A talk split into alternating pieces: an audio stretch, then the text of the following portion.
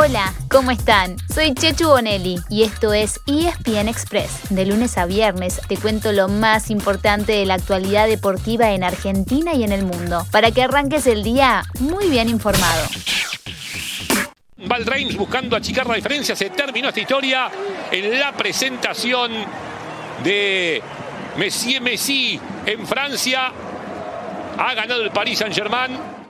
Y finalmente llegó el gran día. Lionel Messi hizo su debut con la camiseta del Paris Saint-Germain, con el número 30, el mismo con el que comenzó su carrera en el Barcelona, el único club con el que había jugado oficialmente en primera división. Bueno, hasta ayer. A los 66 minutos, entró desde el banco y jugó la última parte de un encuentro ante el Reims, que ya estaba definido y que terminó con el mismo marcador que cuando ingresó la pulga. 2 a 0, con dos goles del gran Kylian Mbappé.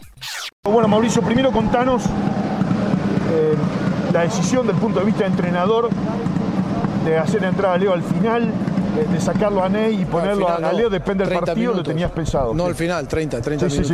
Eh, jugar 30 minutos para, para, Leo era importante, no hace mucho que está entrenando, tiene que seguir construyendo su, su estado de forma y creo que bueno, ha sido importante en la ayuda del equipo conseguir la victoria, contento por él, el debut.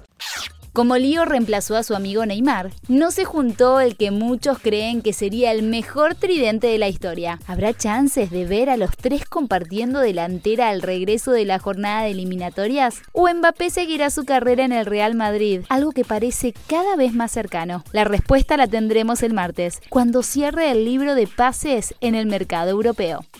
Ya que dijimos eliminatorias, ayer hubo una gran noticia para FIFA y Conmebol. El Tribunal de Arbitraje Deportivo, también conocido como TAS, falló en contra del reclamo de la Liga de España y tendrá que ceder a todos los jugadores sudamericanos. Los clubes españoles habían pedido anular la decisión de FIFA de ampliar dos días la ventana internacional, pero el reclamo no prosperó. En principio, esto resolvería también la situación planteada con otras grandes ligas europeas, como la de Italia y la de.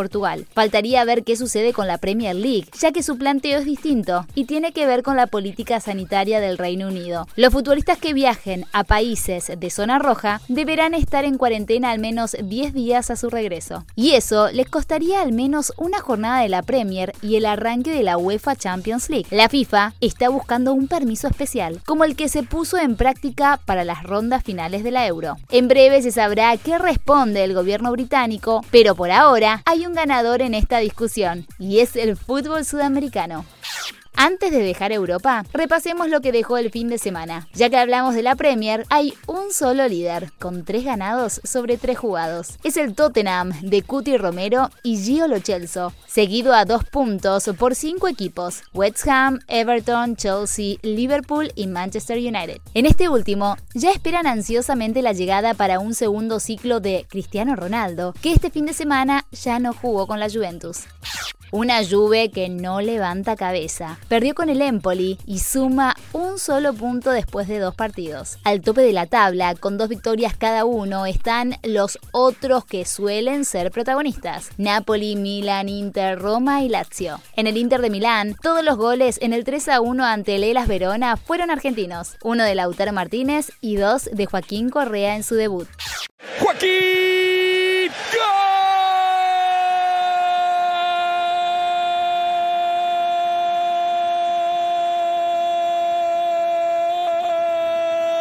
De Joaquín Correa. Como entró el pistolero de Tucumán. Dos goles de Correa en un ratito nada más. Inter 3, Elas Verona 1. Esto se ha terminado antes de tiempo. Algo similar a lo de la Serie A pasa con la Liga de España, donde hay seis punteros, todos con siete puntos. Mallorca se sumó a los cinco que suelen estar en la pelea: Real Madrid, Barcelona, Sevilla, Valencia y Atlético Madrid. En Francia, el PSG es el único líder, ya que ganó los cuatro partidos que jugó. Y en Alemania también hay un solo equipo al frente, el Wolfsburgo, con 9 puntos, por delante del Bayern Múnich, Bayern Leverkusen y el Friburgo. También hubo acción en Argentina por la novena fecha del torneo de la Liga Profesional. El sábado Independiente goleó 3 a 0 a Colón para volver a la punta, pero fue solamente por unas horas, ya que ayer Lanús le ganó 3 a 2 a Aldo en Mar del Plata y quedó otra vez un punto arriba del rojo. Hoy, cuando se complete la fecha con otros cuatro partidos, el Granate podría tener compañía. Eso pasará si hay ganador en Córdoba, cuando jueguen talleres y estudiantes a partir de las 9 y cuarto. La o el pincha, sumando de a 3, llegará a lo más alto. Además, News recibe a Atlético Tucumán a las 2 y cuarto de la tarde, San Lorenzo a Patronato a las 16.45 y River visita a Sarmiento en Junín desde las 7 de la tarde. No, no nos olvidamos. La jornada de anoche la cerraron Boca y Racing en la bombonera, pero hubo muy poco para destacar, en un aburridísimo empate sin goles. La academia quedó a tres unidades de la punta y el Geneise a ocho, pero mantuvo el invicto de la era Bataglia. Es el final y ese empate en la bombonera, el clásico del domingo, el clásico de la fecha. Boca cero, Racing cero. Sin demasiadas variantes, decíamos, en ataque, ni de un lado ni del otro. El fin de semana hubo mucho ruido a motores. En MotoGP, el francés Fabio Quartararo se quedó con el Gran Premio de Gran Bretaña y es cada vez más líder del campeonato, mientras que la Fórmula 1 tuvo la carrera más corta de su historia. Sí, como escucharon, por la lluvia, el Gran Premio de Bélgica tuvo solamente dos vueltas de las 44 previstas, ambas por detrás del coche de seguridad. Ganó Max Verstappen, pero como solamente se adjudicaron la mitad de los puntos, el puntero del mundo de Pilotos sigue siendo Lewis Hamilton, que ayer fue tercero.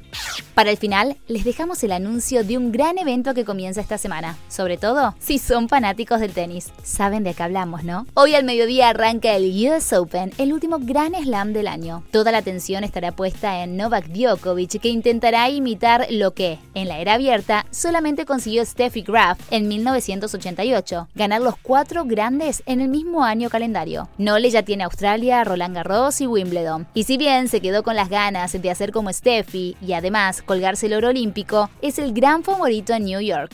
El título además sería su número 21 de Grand Slam. ¡Wow! Y lo dejaría uno por delante de Roger Federer y Rafa Nadal, dos de los grandes ausentes a la cita.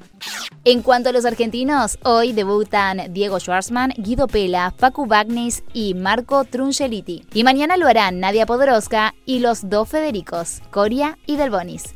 Ah, les dejamos una palabra clave, Star Plus. Todavía no les podemos contar demasiado. ¿Nos tienen paciencia hasta mañana? Ok, trato hecho. Gracias.